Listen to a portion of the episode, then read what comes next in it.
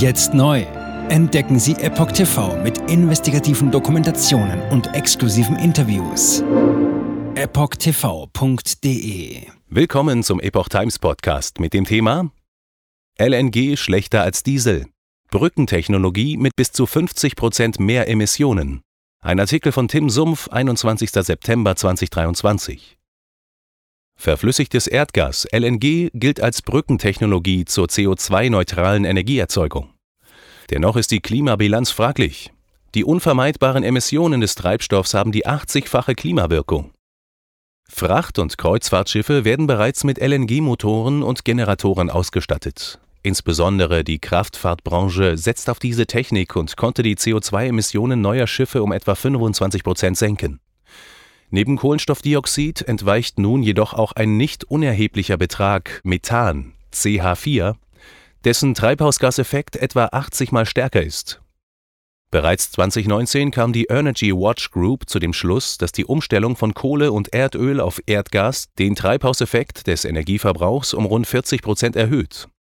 Infolgedessen bezweifelte die Berliner Organisation die Zukunftstauglichkeit von Erdgas Daten der Europäischen Union und der Motorenhersteller können diese Zweifel nicht ausräumen.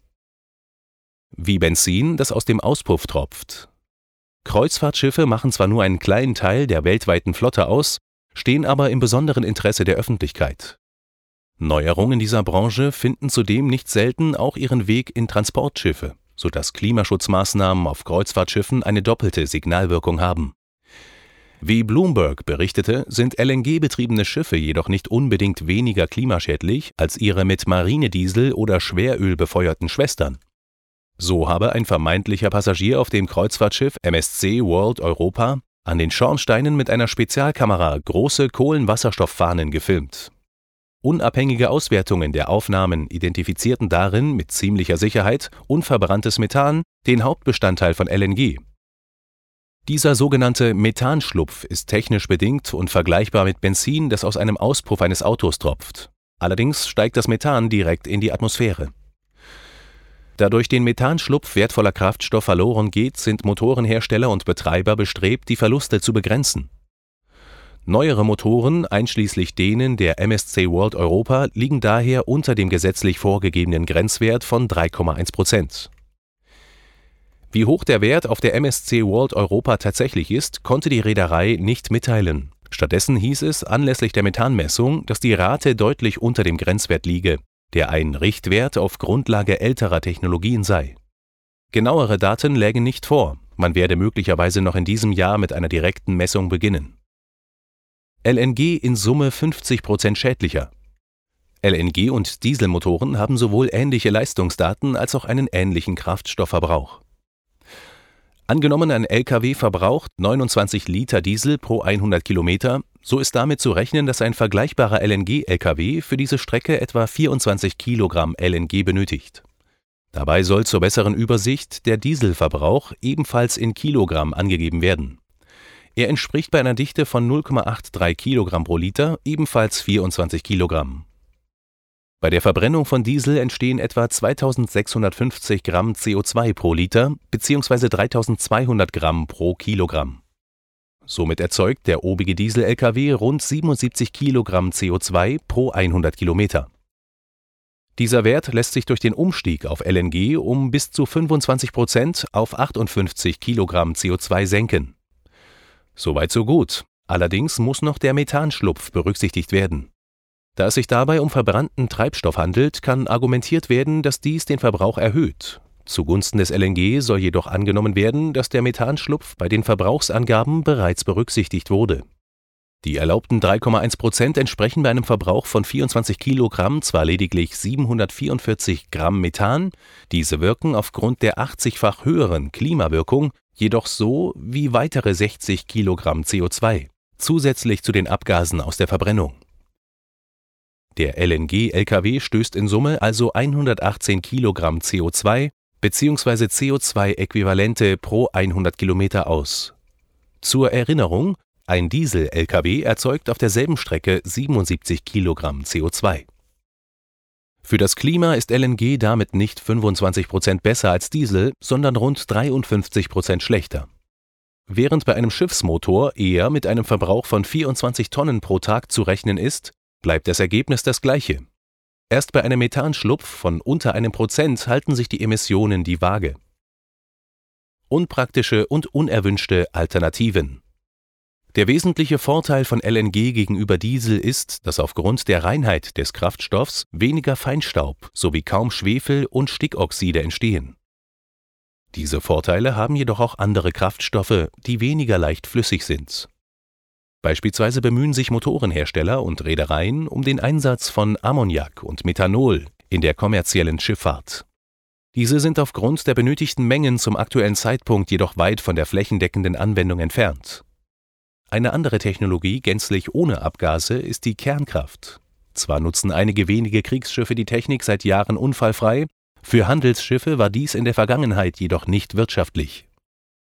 Das einzige deutsche zivile Schiff mit Nuklearantrieb, die Otto Hahn, wurde 1964 zu Wasser gelassen, der Reaktor 1979 angesichts von Schwierigkeiten beim Anlaufen internationaler Häfen jedoch ausgebaut. Bis zur Außerdienststellung 2009 fuhr das Schiff mit konventionellem Motor. Angesichts steigender Kosten durch immer strengere Regulierungen rückt der Nuklearantrieb wieder in den Fokus, sowohl für schwimmende Kraftwerke und Kreuzfahrtschiffe als auch für Frachtschiffe. Das American Bureau of Shipping ABS stellte jüngst zwei Konzepte vor, wonach Containerschiffe und Tanker durch den Einsatz von Kernreaktoren ihre Transportleistung steigern können und maximal einmal in 25 Jahren nachtanken müssen. Ob diese allerdings auch unter deutscher Flagge fahren könnten, steht auf einem anderen Blatt. Jetzt neu auf Epoch TV. Impfgeschichten, die Ihnen nie erzählt wurden. Eine eindringliche und aufschlussreiche Dokumentation, deren Trailer YouTube nach drei Minuten entfernt hat. Schauen Sie für nur kurze Zeit die gesamte Doku kostenfrei. Jetzt auf epochtv.de. Ich war geimpft worden. Ich begann unkontrolliert zu zittern. Er verstarb 33 Tage später. Ich kann meinen Kopf nicht aufrecht halten. Dann brach ich zusammen, ganz plötzlich. Vom Start weg haben wir nicht die Bedingungen erreicht, die normalerweise erreicht werden müssen.